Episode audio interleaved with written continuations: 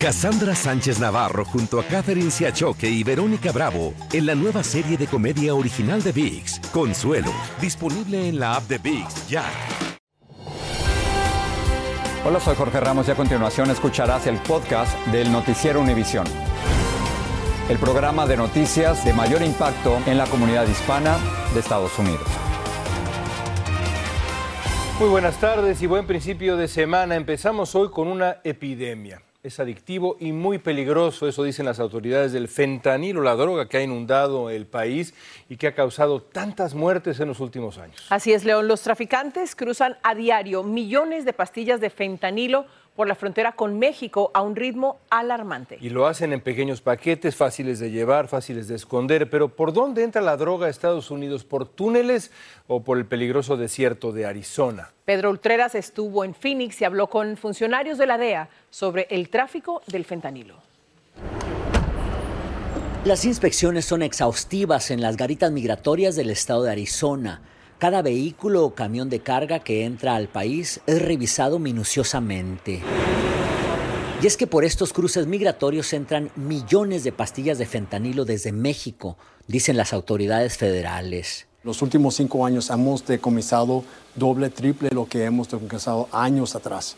El tráfico de fentanilo es alarmante en la actualidad y las fronteras de Arizona con México son por donde más lo trafican.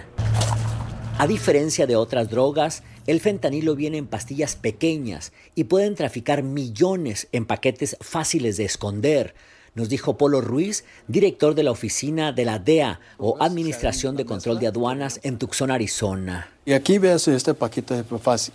Estos son más de 200 mil, pastillas aquí. Esto es muy importante. Este es un paquete muy pequeño. Sí. Y este paquetito tiene 200 mil pastillas. Así es, correcto. Y es muy práctico poder esconder cinco paquetes como estos hasta en una mochila y cargar un millón de pastillas de fentanilo hacia Estados Unidos. Esta es la droga que más se consume hoy en día y fácil de conseguir por su bajo precio. Hasta 50 centavos de dólar llega a costar una pastilla. Ponen como diferentes eh, sellos. Curiosamente, la gran mayoría de droga que entra al país, como el fentanilo, cruza por las garitas migratorias, nos aseguró el jefe de aduanas y protección fronteriza en Nogales, Arizona. Más del 90% vienen por los garitas legales. Más del 90% de la droga que se introduce en Estados Unidos. Más o menos. Nunca antes una droga fue tan adictiva y peligrosa y fácil de traficar. Acota Polo Ruiz, que lleva 30 años en agencias del orden público. Dos miligramos es el dosis letal. Estás hablando más o menos 18 granos de sal. El sello 30. Además, la pintan de colores como si fueran dulces o caramelos para hacerla más atractiva. Por eso siguen luchando todos los días para combatirla y esperan que la población haga su parte. En Phoenix, Arizona, Pedro Ultreras, Univisión. Un problema muy serio y como lo indica el reportaje de Pedro Ultreras, el fentanilo afecta la salud mental a través de una fuerte adicción. La Fundación um, Univision Foundation, junto a la Fundación Chan Zuckerberg, tiene la misión de crear conciencia en nuestra comunidad sobre el derecho que todos tenemos a un aprendizaje socioemocional. Puede encontrar más información en univision.org. El calor extremo se puso peor el domingo cuando llegó hasta 128 grados Fahrenheit en el desierto de California. Al mismo tiempo hubo inundaciones repentinas en el noreste que le costaron la vida a por lo menos cinco personas. Hoy casi un cuarto de todos los residentes de este país están bajo alerta de calor sofocante. Romy de Frías tiene más desde Los Ángeles, donde también hace muchísimo calor.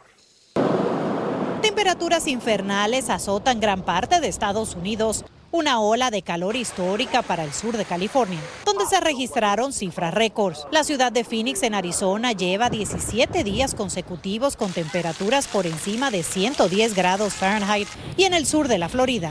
Durante dos días llegó a 95 y 97 grados, sin contar la fuerte humedad. ¡Ah!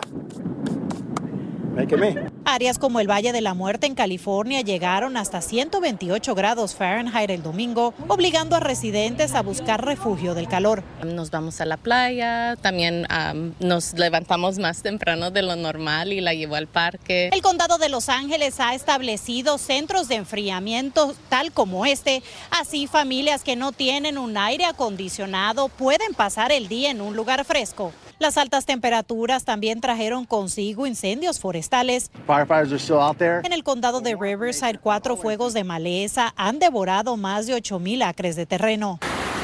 La ola de calor es solo una parte del clima extremo que azota el país. Cinco personas murieron en Pensilvania el sábado cuando las fuertes lluvias causaron inundaciones repentinas que arrasaron con varios automóviles.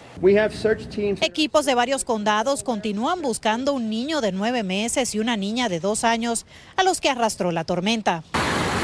Los daños se extendieron a Nueva York, Nueva Jersey, Connecticut hasta New Hampshire, donde carreteras como esta quedaron destruidas en cuestión de segundos, donde las autoridades realizaron rescates de choferes que quedaron varados en medio de calles bajo pulgadas de agua. Las intensas lluvias cancelaron el domingo 1.400 vuelos en la costa oeste y más de 700 se retrasaron. Desde Los Ángeles, California, Romy de Frías, Univisión. Decenas de millones de personas en Estados Unidos están bajo alerta por la mala calidad del aire. Esta alerta incluye a todos los residentes del estado de Nueva York. La gobernadora Kathy Hochul advirtió que los especialistas clasificaron el aire en Nueva York como insalubre para todos. El principal factor es el humo proveniente de los incendios forestales en Canadá. Vamos a hablar ahora de la contienda por la nominación presidencial republicana. Un promedio de encuestas nacionales revela que Donald Trump es el líder indiscutible de esta contienda con el 53,8% de la intención de voto en las primarias republicanas. Le sigue el gobernador de la Florida, Ron DeSantis, con un lejano 19,7% y el ex vicepresidente Mike Pence con un porcentaje aún más distante, solamente el 6%. Estos resultados están poniendo en jaque la campaña de DeSantis, como nos informa Claudia Uceda. El gobernador republicano de la Florida enfrenta algunos obstáculos y hace cambios. Obviamente vamos a trabajar mucho más, sostuvo en un momento en que la contienda republicana se intensifica. De Santis afronta una escasez de efectivo luego de contratar a demasiados empleados al principio, lo que lo obligó a despedir a casi una decena de ellos. La noticia viene en un momento en que informes muestran que su campaña recaudó 20 millones de dólares, pero ya ha gastado casi 8 millones. Recaudamos más dinero que Trump, sostuvo el gobernador de la Florida. El informe muestra que DeSantis recaudó más que sus otros rivales. Le sigue Trump. Casi al final está el ex vicepresidente Mike Pence con un poco más que un millón de dólares. alguien tan mediático y tan conocido que Trump realmente el dinero no es importante. Él solo necesita algo para moverse y armar actos, pero no necesita llegar a los medios de uh, comunicación como DeSantis. Pero el dinero no es el único problema para DeSantis. El gobernador aún sigue detrás de Trump en las encuestas. Donald Trump está tan confiado en que ganará las primarias que aún no se compromete a participar en el primer debate republicano en agosto.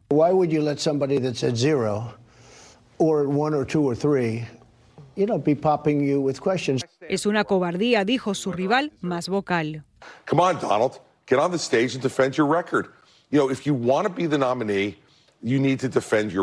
el presidente Joe Biden recaudó 72 millones de dólares. En Washington, Claudio Seda, Univisión. Mientras tanto, el presidente de México, Andrés Manuel López Obrador, criticó a quienes apoyan la barrera flotante que creó el gobernador de Texas en el río Bravo para impedir el cruce de migrantes. Funcionarios mexicanos están preocupados por la posibilidad de que esa barrera termine ahogando a personas que traten de cruzar el río en la frontera. Decirle a nuestros paisanos que no voten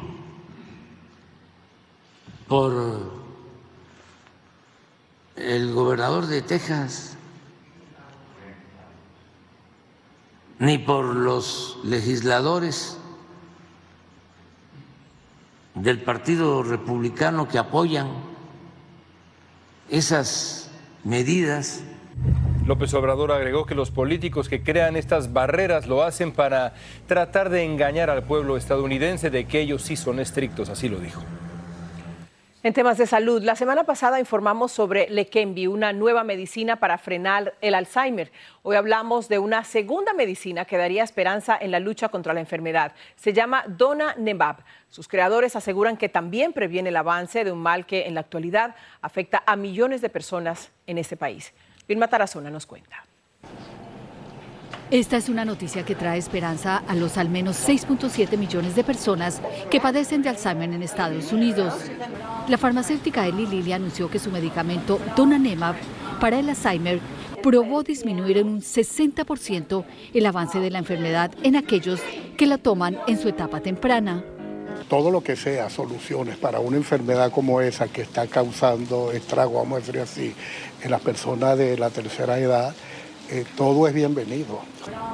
Esta sería la primera medicina que alcanza este alto porcentaje de efectividad en comparación con la Kembi recién aprobada por la FDA. Eh, parece que, aunque no se ha comparado directamente con esos otros medicamentos que son nuevos, eh, tiene mejores resultados en, en quitarle una placa, algo que se llama la amiloide del cerebro, que nosotros pensamos que es la causa o parte de la causa del Alzheimer.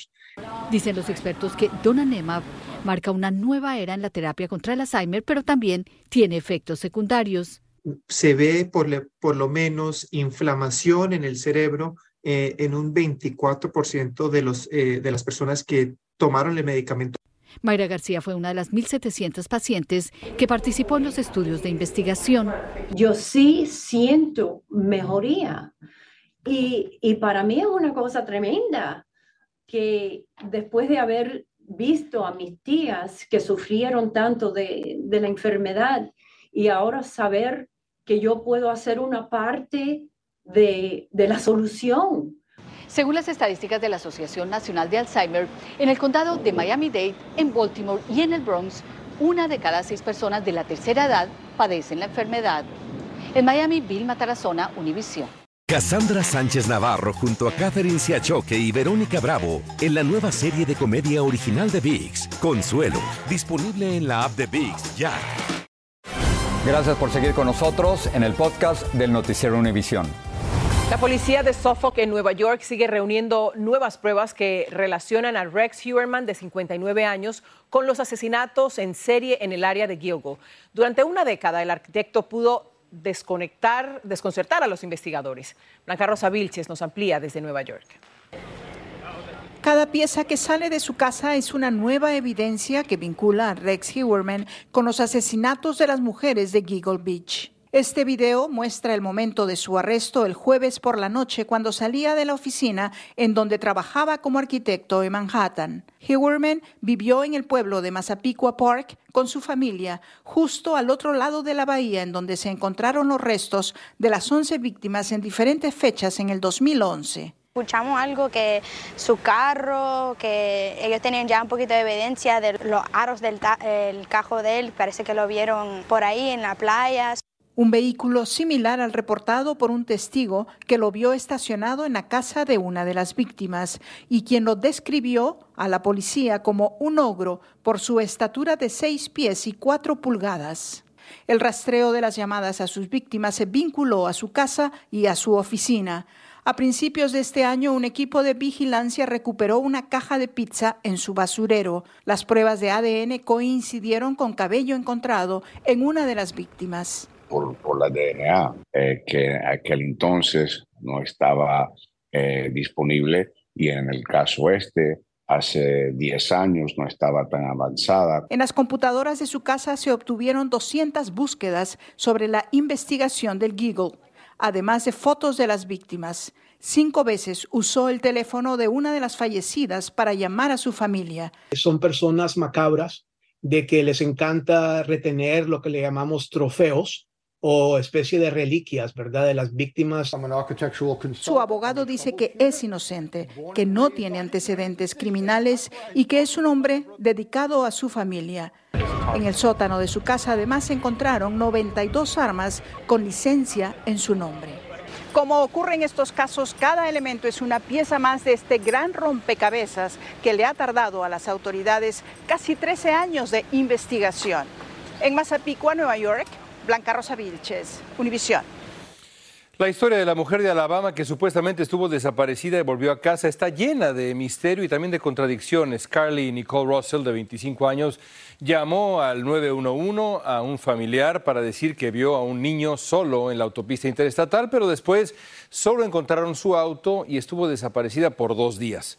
Su novio dijo que la habían secuestrado, pero a su regreso la llevaron al hospital para una revisión y ahora está pidiendo privacidad. Ya veremos en qué acaba esta historia.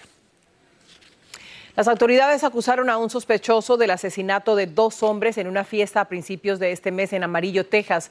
José Luis Flores III, de 26 años, enfrenta dos cargos de asesinato porque disparó y mató a los dos hombres y dejó heridas a otras cinco personas que se espera sobrevivan, según las autoridades.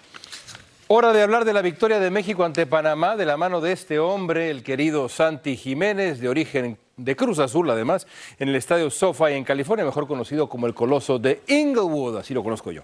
Ese triunfo no solo le dejó a México su novena Copa de Oro en la historia, también les dio esperanza a los aficionados tan golpeados que hemos estado por los malos resultados de casi dos años.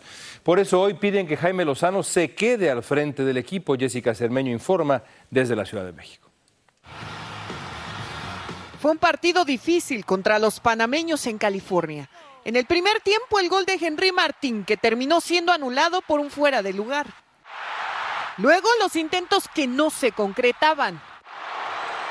Hasta que este preciso pase de Orbelín Pineda le dio el balón a Santiago Jiménez, que superó a sus dos rivales y disparó. Este gol fue suficiente para que México ganara su novena Copa de Oro, dejando atrás los escalabros y las frustraciones. Y regresando a la incondicional afición a los festejos en las calles de la capital mexicana. Entre ellos Euler Cortés y su familia, quienes llegaron junto a cientos al Ángel de la Independencia a festejar. Pues viva México, como sea, la copa que sea, pero ganamos, es lo que había que hacer. Salió México, sacó la casta y gracias al último cambio que hizo el director técnico, pues gracias a eso, pues ganamos. Es que Jiménez tenía apenas tres minutos en la cancha cuando metió el gol y él sabía que estaban en deuda. Vinieron 75 mil personas y había que darles esta, esta copa, había que regresar a la casa. Tras esta victoria, los emocionados fanáticos ahora esperan que Jaime Lozano continúe como director técnico.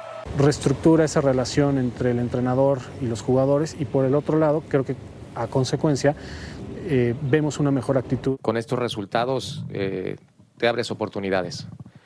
Ojalá digo, no me corresponde a mí. Claro que me gustaría estar aquí. Claro que es un sueño estar y dirigir a mi selección en un mundial. Un triunfo que tenía la buena estrella del pequeño Sebian, el niño etíope que hace unos días se volvió viral porque quería ser mexicano para comer quesadillas. El equipo lo recibió y al menos por un día su deseo se hizo realidad. El siguiente gran reto para la selección mexicana será el próximo año, en la Copa América que también se celebrará en Estados Unidos. Y por ahora hay esperanza. Tienen ese sacrificio por pelear cada balón y por hacer todo por el equipo. En México, Jessica Cermeño, Univision.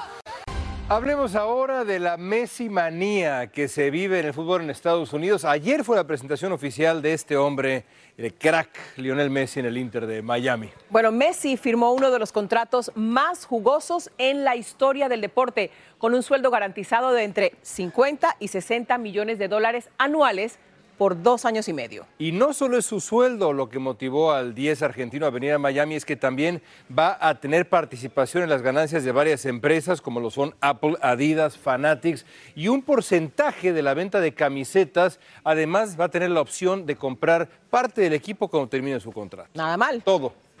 Lourdes del Río nos habla de la euforia que se vive en Miami tras la llegada del mejor jugador del mundo.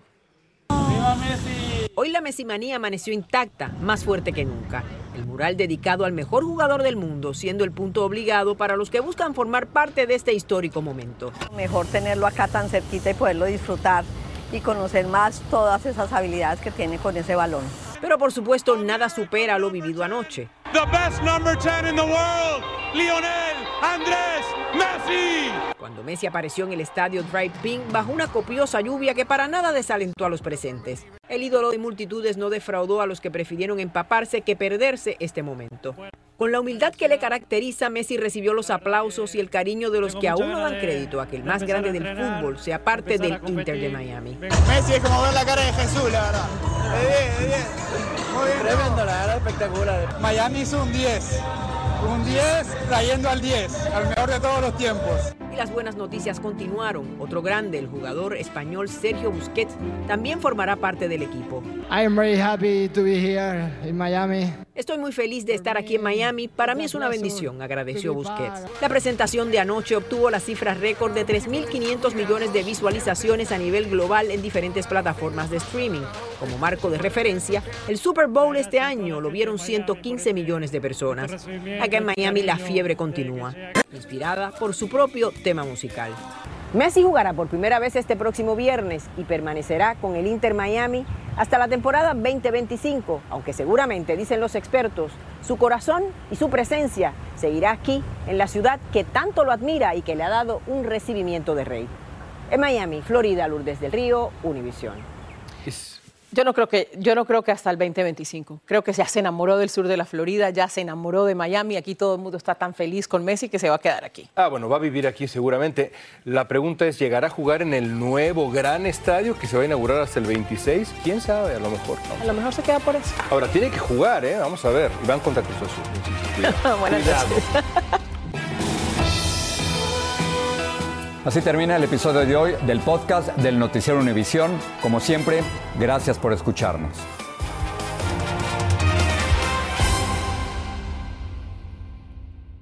Cassandra Sánchez Navarro junto a Catherine Siachoque y Verónica Bravo en la nueva serie de comedia original de VIX, Consuelo, disponible en la app de VIX ya.